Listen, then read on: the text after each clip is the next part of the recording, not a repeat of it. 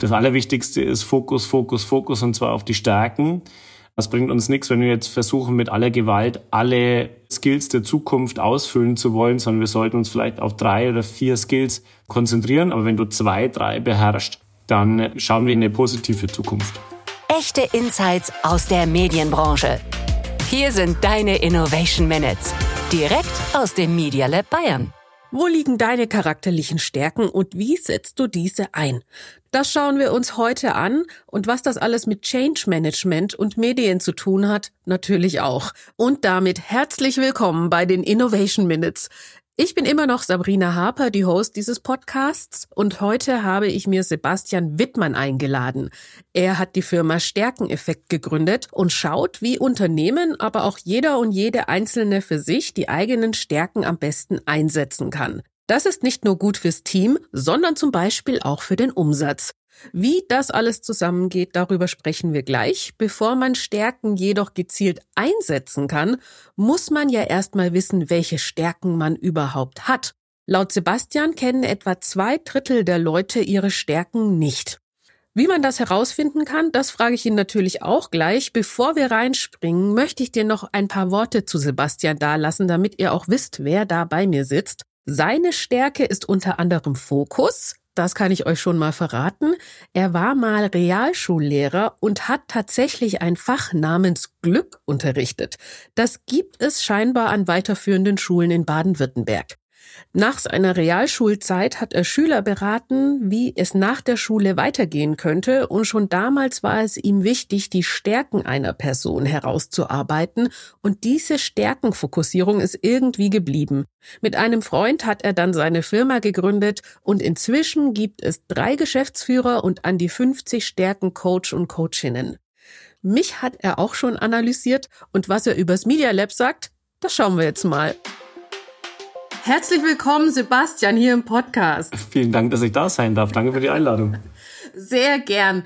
Du, Sebastian, wir kennen uns ja jetzt schon ein bisschen. Ich durfte schon zweimal, also einmal einen Stärkenworkshop bei dir machen und einmal sagen wir einen Stärkenworkshop Light. Also das heißt, du kennst mich auch sehr gut. Schauen wir mal, wie es wird.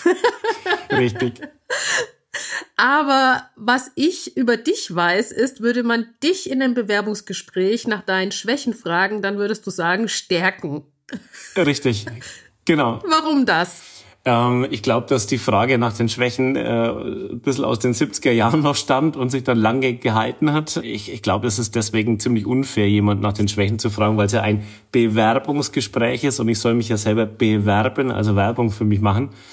Und dann werde ich da eher in die Ecke gedrängt und ähm, ich soll sagen, was ich nicht gut kann. Deswegen würde ich ganz nonchalant sagen, ähm, ich habe mich ehrlich gesagt nur mit meinen Stärken vorbereitet, weil ich glaube, dass da sehr viel mehr äh, Musik dahinter steckt. Das wäre aber ganz schön schlagfertig von dir, weil ich möchte mal behaupten, wenn man in einem Bewerbungsgespräch sitzt und gefragt wird, was sind denn ihre Schwächen, dann fallen einem gleich eins, zwei, drei, vier ein. Ja. Und wenn man gefragt wird, was sind denn ihre Stärken, dann sitzt man erstmal da und dann kommt sowas wie, dass ich so zuverlässig bin mhm. oder so eine, so eine komische Antwort, weißt du? Was, was sind denn Stärken, wo du jetzt sagst, das, also das kann man wirklich so als Stärke benennen oder was steckt da dahinter? Also tatsächlich hören ganz, ganz viele Personalerinnen und Personaler dann so Sachen wie ich äh, bin besonders teamfähig, ja, oder ich bin zuverlässig oder ich bin leistungsfähig. Aber was bedeutet es denn eigentlich? Und tatsächlich ist es so, dass man sich vor dem Vorstellungsgespräch schon auch ein bisschen vorbereiten kann. Was kann ich denn eigentlich gut? Man kann eine Selbsteinschätzung und eine Fremdeinschätzung zum Beispiel ähm, durchführen. Das heißt, ich kann ehemalige Arbeitskollegen oder aus dem Freundeskreis oder aus dem Bekanntenkreis auch Leute fragen, was, was zeichnen mich denn aus? Ich kann mir aber auch selber aufschreiben, wann bin ich genau in meinem Element und, und wie tick ich eigentlich und wann äh, gelingen mir Sachen einfach leicht und spielerisch und mir das wirklich mal aufschreiben und da wird es viele Überschneidungen schon geben. Und wir haben ja dieses Stärkenradar entwickelt und da geht es uns eben drum zu zeigen, dass wir deutlich mehr Stärken haben, als wir eigentlich glauben. Wenn man die Stärke mal genauer anschaut, dann geht es eigentlich bei einer Stärke gar nicht nur drum, was kann ich denn gut. Das ist eh schon wichtig, das zu wissen, weil angeblich kennen zwei Drittel der Menschen ihre Stärken nicht. Also Alex Linley aus Großbritannien, der hat eine Studie dazu gemacht und zwei Drittel der Menschen kennen ihre Stärken nicht. Also es ist eh schon gut, wenn ich weiß, was ich kann.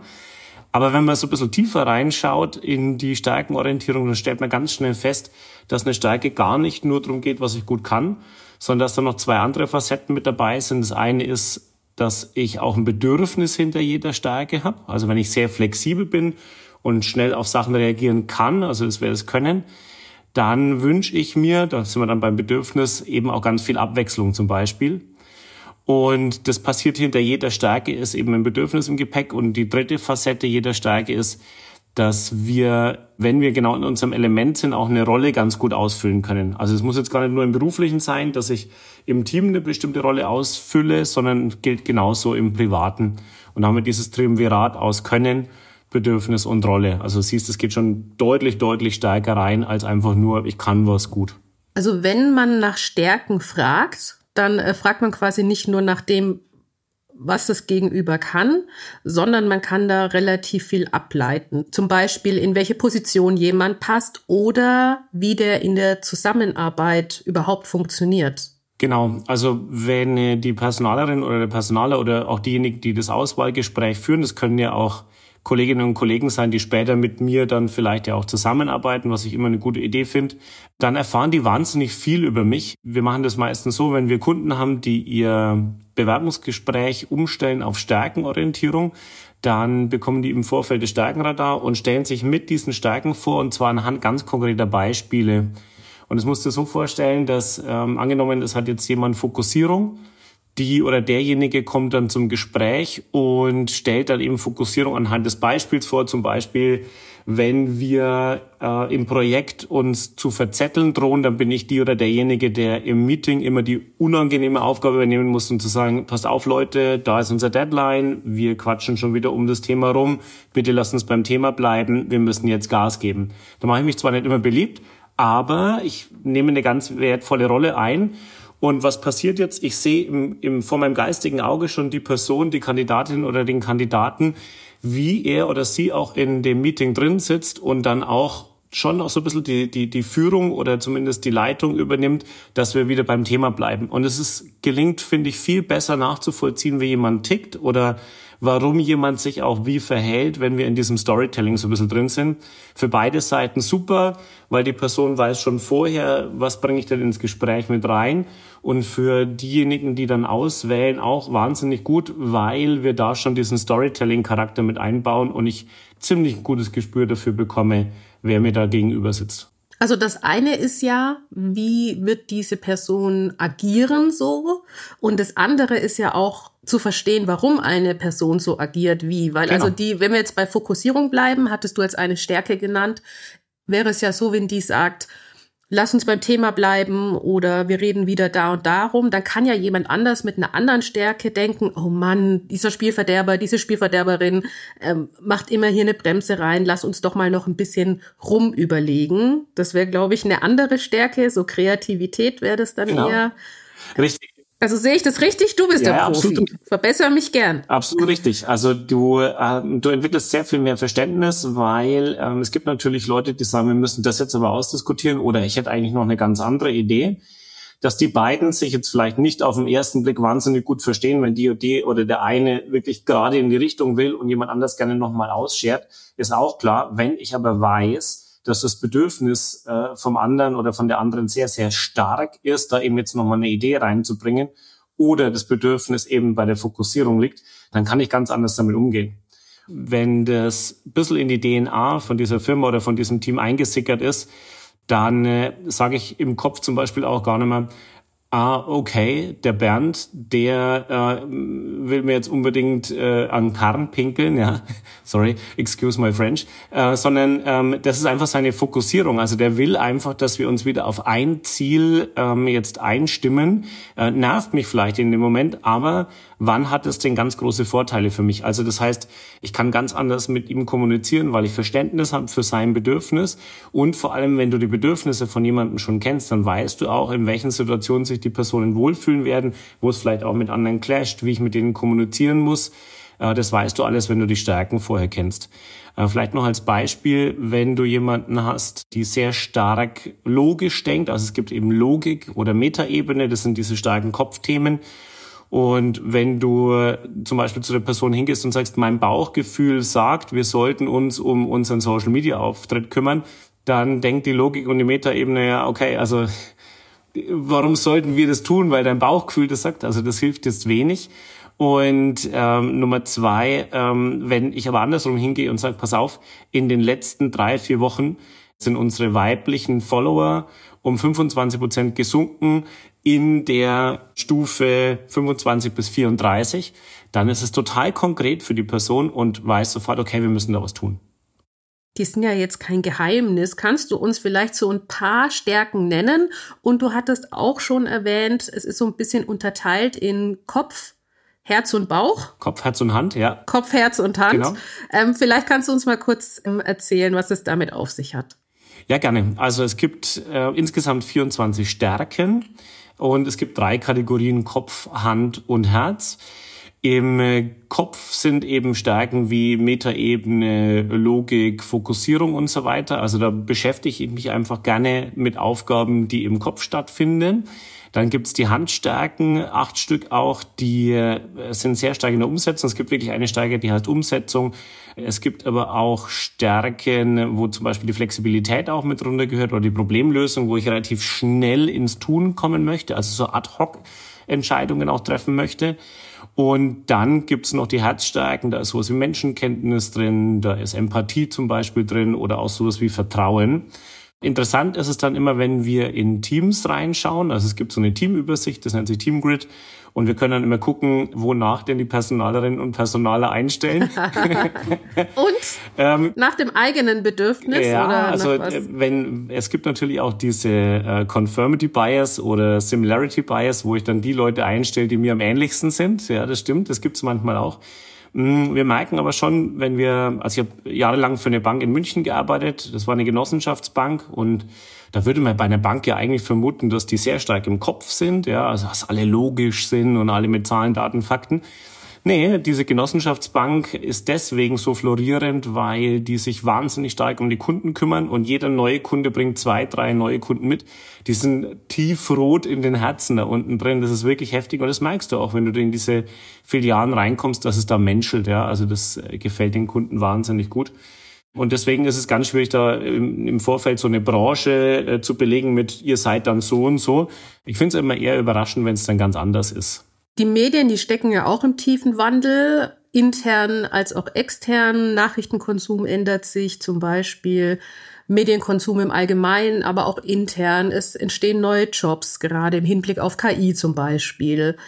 Oder man sucht Fachkräfte, man sucht Teams. Was würdest du denn sagen, sind die Stärken der Zukunft? Hm. Worauf kommt es an in der Zukunft? Also wir haben, oder ich habe das Glück, dass ich einen ehemaligen Kollegen, den Dennis Fischer, interviewen durfte, beziehungsweise hat uns mal einen Blogartikel noch zur Verfügung gestellt, und zwar zu Future Work Skills. Der beschäftigt sich da sehr, sehr stark damit. Was ich da interessant finde, ist, dass wir Menschen schon noch das Glück haben, dass wir manche Sachen mitbringen, die die AI vielleicht noch nicht äh, kann, aber ähm, die uns vielleicht dann dabei sogar wirklich auch gut unterstützen kann. Das eine ganz vorneweg, äh, was der Dennis auch immer sagt, ist die Empathie also wirklich äh, Mitgefühl zu zeigen, zu verstehen, diesen Perspektivwechsel hinzubekommen. Das kann man sicher simulieren bis zu einem gewissen Grad, aber das ist was, was uns nicht so leicht von Hand gehen wird äh, oder der AI nicht so leicht von Hand gehen wird. Und wo es vielleicht einfach noch Jahre oder Jahrzehnte dauert, bis sowas dann sich dann wirklich echt anfühlt. Also da haben wir, glaube ich, ganz großes Glück. Auch die Kreativität. Natürlich kann man AI bestücken und sagen, pass auf, kombiniert es mal zu einem neuen Geschäftsmodell. Aber häufig ist es tatsächlich so, dass sich das ziemlich stumpf noch anfühlt. Es kann sein, dass wir da in ein, zwei Jahren wo ganz woanders sind, ja. Ich glaube eher, dass wir da gar nicht so wir gegen AI ist, sondern ich glaube eher, dass das wirklich unterstützend äh, sein muss. Ich höre da auch gerade den Podcast von äh, dem LinkedIn-Gründer, dem Reed Hoffman, der gerade eben auch eine, eine Folge dazu hat und er sagt auch, wir müssen jetzt eben schauen, dass wir die AI ähm, so hinbekommen, dass sie uns nicht schadet. Also es gibt einfach jetzt Regeln auch aufzustellen, aber ansonsten sollten wir eher optimistisch sein. Und er stellt sich das so vor, dass wir dann in der Tasche einen Tutor haben, der uns zu Sachen dann aufklärt, wie es geht, aber auch äh, jemand, der uns zuhört, ja, also der uns vielleicht auch Tipps geben kann. Du, ich habe mich gerade mit jemandem gestritten Ähm, ich erkläre mal kurz, um was es ging. Kannst du mir mal aus Metaebene sagen, ob ich da richtig gelegen bin? Ähm, das finde ich ganz interessant. Also da sind wir aber, glaube ich, noch so ein kleines Stück entfernt. Ähm, was ich auch noch interessant finde, ist, dass wir komplexe Problemstellungen tatsächlich als Menschen auch ziemlich gut lösen können. Wahrscheinlich noch besser, wenn wir die AI nutzen. Ähm, das wären jetzt so drei Sachen, die Dennis auch äh, bei sich mit drin hat. Er hat ja auch noch unternehmerisches Handeln mit drin. Ähm, also es sind neun Stück, die er da identifiziert hat. Und in dem Blogartikel beschreibt er eben, wie das mit unseren Stärken zusammenhängt. Und was natürlich so ein bisschen balsam für unsere Stärkenorientierungsseele ist, er sagt, das Allerwichtigste ist Fokus, Fokus, Fokus und zwar auf die Stärken. Äh, es bringt uns nichts, wenn wir jetzt versuchen, mit aller Gewalt alle äh, Skills der Zukunft ausfüllen zu wollen, sondern wir sollten uns vielleicht auf drei oder vier Skills der Zukunft, also auf diese Future Work Skills, sollten wir uns konzentrieren, also die eben gut zu unseren Stärken passen. Weil alles ausfüllen zu wollen, da bist du wahrscheinlich eher so in Mediocre unterwegs und schwimmst irgendwo im Mittelfeld. Aber wenn du zwei, drei beherrschst, dann schauen wir eher in eine positive Zukunft. Da ist es wieder, die Stärkenfokussierung. Stimmt. Lass uns das Thema nochmal aufgreifen, mhm. weil was ich bei dir raushöre, ist eben, dass du es als sehr effizient betrachtest, wenn ich das richtig verstehe, die Stärken auszubauen. Und was machen wir jetzt aber mit unseren Schwächen? Schmeißen wir die über Bord? Ignorieren wir die? Weil man kennt ja das eigentlich so, oh, da hast du noch einen Mangel lass mal irgendwie eine Weiterbildung machen, lass mal irgendwas machen, um das ein bisschen auszugleichen oder um es ganz auszugleichen. Dein Ansatz ist eher Stärken ausbauen und Mangel. Was machen wir damit? was machen wir damit? also, wir fangen mal bei den Stärken an. Ich erkläre dir auch gleich, was wir mit den Schwächen machen können. bei den Stärken, also wie wir es aus unserer Sicht halt sehen, äh, wir haben ja die Weisheit auch nicht mit Löffeln gefressen, aber wie wir damit umgehen. Bei den Stärken ist es so, dass wir glauben, dass es nicht nur effizienter, sondern wirklich auch effektiver ist, weil wir haben nur bestimmte Lebenszeit auf Gottes Erden und ähm, du weißt selber, wenn du was gut kannst und baust drauf aus, dann lernst du schneller, bist mit Begeisterung dabei, da zieht sich vielleicht sogar zu dem Thema hin, also du brauchst niemanden, der dich anschiebt.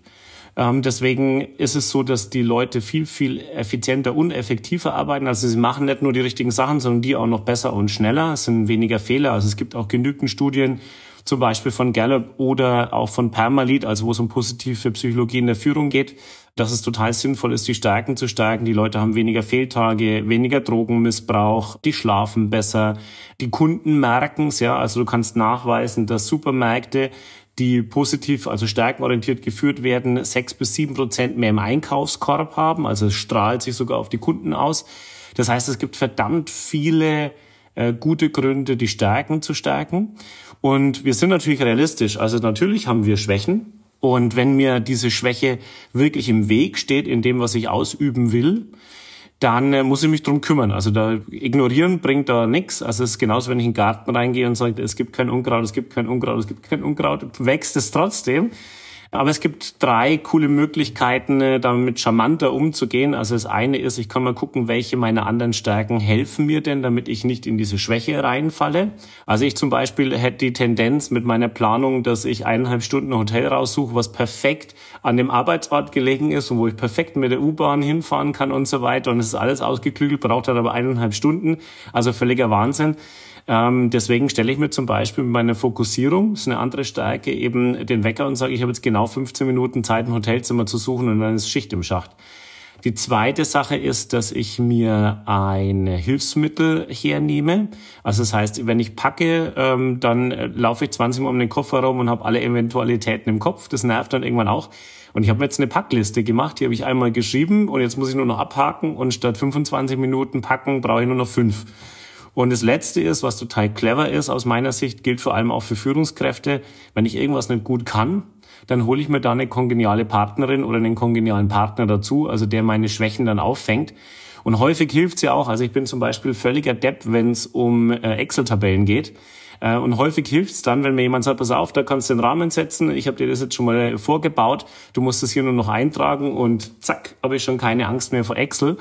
Oder ich übergebe tatsächlich die ganze Aufgabe an die Person, weil in einem stärkenorientierten Team ist die Idee wirklich so, du hast ein gemeinsames Ziel, auf das du hinarbeitest, also zum Beispiel ein Projektziel. und hoffentlich unterschiedliche Stärken. Also dass du ihr euch gegenseitig ergänzt und eben die Aufgaben so verteilt, dass jede und jeder in die eigenen Stärken einfach einsetzen kann.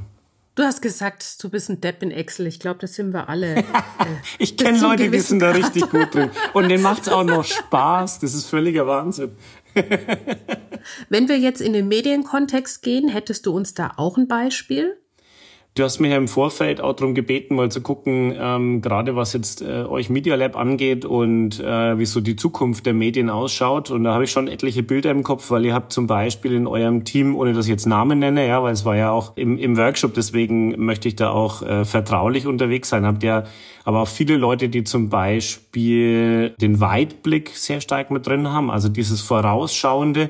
Das ist eine Stärke, die gar nicht so häufig vorkommt, aber die haben die Fähigkeit einfach, so drei, vier, fünf Jahre nach vorne zu spulen und es vor dem geistigen Auge schon zu sehen, wo könnte es hingehen.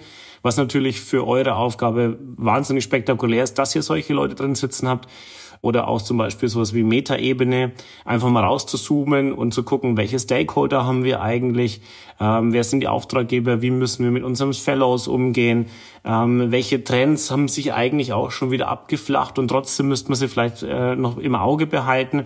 Also solche Sachen sind total interessant. Und was mir bei euch total stark aufgefallen ist, Ihr habt wahnsinnig viele äh, Stärken auch in dieser Handkategorie, also was schnell umsetzen wollen. Also es kommt jemand mit einer Idee, wo ihr sagt so, wow, das klingt interessant und es könnte tatsächlich die Zukunft beeinflussen. Dann wird nicht lang gefackelt, dann sind die Entscheidungswege kurz und ihr packt an.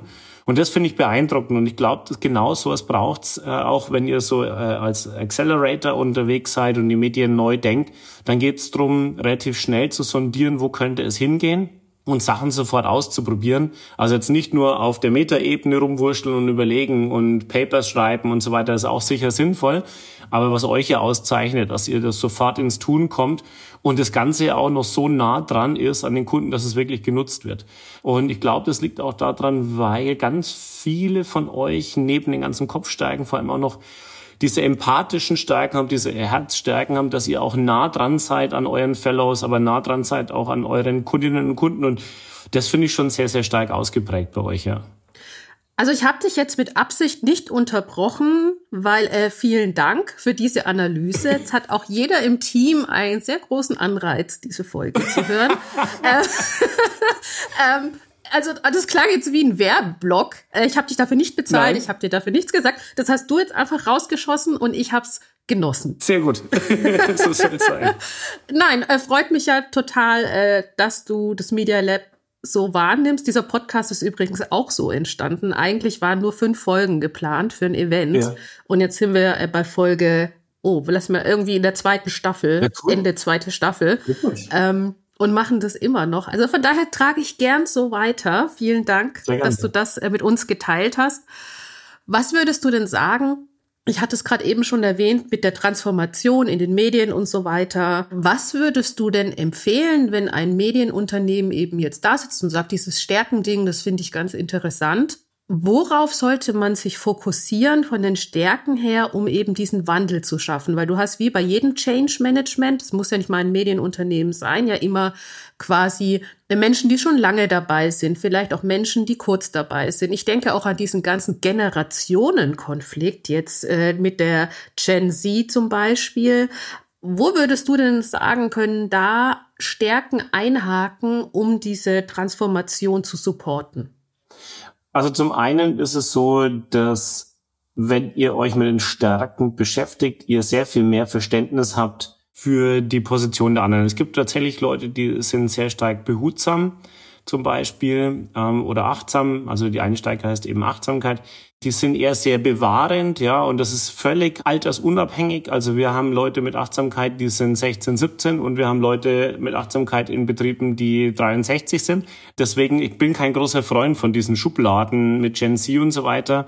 Ähm, sehr guter Punkt, sehr guter Punkt. Genau, also deswegen, also wir haben tatsächlich Leute, die sind extrem wandlungsfähig, die haben Entscheidungsfreude und Flexibilität und sagen mit, also ich hatte eine Führungskraft, die hat mit 63 gesagt, ich gehe in eineinhalb Jahren in Rente und jetzt wirbel ich hier nochmal richtig Staub auf, weil wir haben teilweise echt so verkrustete Strukturen und ich möchte was Geiles hinterlassen für meine zwei Leute, die dann meine Stelle übernehmen. Und wir haben Leute mit 18, 19 drin sitzen, die sagen, oh, schon wieder was Neues. Also das ist jetzt aber wirklich anstrengend. Ja, also das gibt's, diese Spanne gibt's. Ähm, ich glaube, dass es wahnsinnig viel in der Kommunikation ausmacht und im Verständnis füreinander, wenn ich merke, welche Stärken sind da und welche Bedürfnisse sind vor allem da. Und dann kann ich auch gucken, wann in äh, unserem Projektmanagement zum Beispiel ist welche Stärke auch sinnvoll, weil wenn ich am Anfang bei der Ideengenerierung nur achtsame Leute drin sitzen habe, die erst einmal nur die Fallstrecke und die Schwierigkeiten sehen, das ist schwierig. Wenn ich beim Qualitätsmanagement aber genau die Leute einsetze, dann blühen die uns total auf und sind auch total wertvoll. Ja. Genauso macht es wenig Sinn, wahrscheinlich in den Kreativen beim Qualitätsmanagement immer zu einzusetzen, weil der wird schon immer irgendwie Lösungen finden. genau. Ähm, das ist das eine. Und das zweite ist äh, genau nach den Stärken eben zu suchen, die den Wandel eben auch mit nach vorne treiben. Also sei es jetzt sowas wie Flexibilität, Problemlösung, Weitblick, von dem wir schon gesprochen haben, und gezielt die Leute eben auch in äh, so eine Taskforce reinzusetzen, wo es darum geht, zu erneuern. Also das sind genau diejenigen, die es dann zu dieser Aufgabe auch hinzieht. Häufig sind es die mit Weitblick, die auch keine Schnell-Schnell-Lösungen haben wollen, sondern die wirklich drei, vier, fünf, sechs, sieben Jahre nach vorne gucken.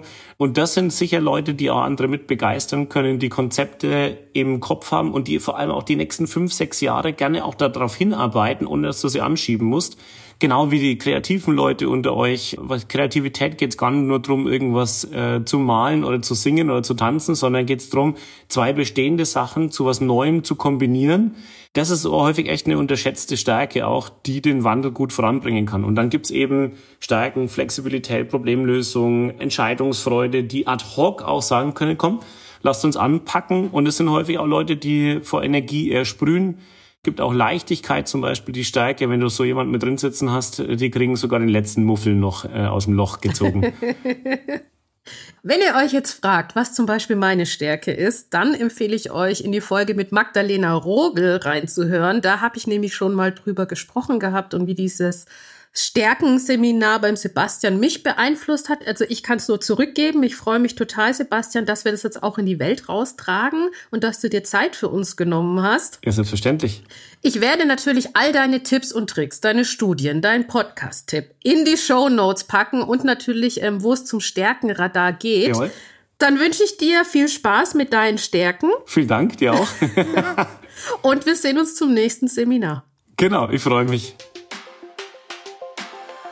Stärken sind also nicht nur Stärken, dahinter verbergen sich Bedürfnisse und sie helfen zu verstehen, warum der andere so tickt, wie er tickt. Sebastian war noch so nett, mir einen Rabattcode dazulassen. Also wenn du jetzt Bock hast auf einen konkreten Test, dann schau in die Show Notes, da habe ich dir den Link hinterlegt, stärkenradar.de slash innovation minutes, alles klein. Also der Name von diesem Podcast einfach hinten rangepackt, dann bekommst du nochmal 10% Rabatt. Ich hoffe, die Innovation Minutes haben dir gefallen und du lässt mir eine tolle Bewertung da. Da freut sich nämlich der Algorithmus und ich mich auch. Wir hören uns dann bald wieder. Mein Name ist Sabrina Harper und ich wünsche dir bis dahin viel Erfolg in all deinen Stärken und natürlich in allem, was du tust. Das waren deine Innovation Minutes. Direkt aus dem Media Lab Bayern. Du willst mehr? Dann besuche uns auf media-lab.de und starte dein eigenes Projekt. Last but not least. Dieser Podcast ist möglich, weil wir tolle Unterstützer und Unterstützerinnen haben. Besonderer Dank geht an die Staatskanzlei Bayern, die Bayerische Landeszentrale für neue Medien BLM und natürlich an meine Kollegen und Kolleginnen in der Medien Bayern.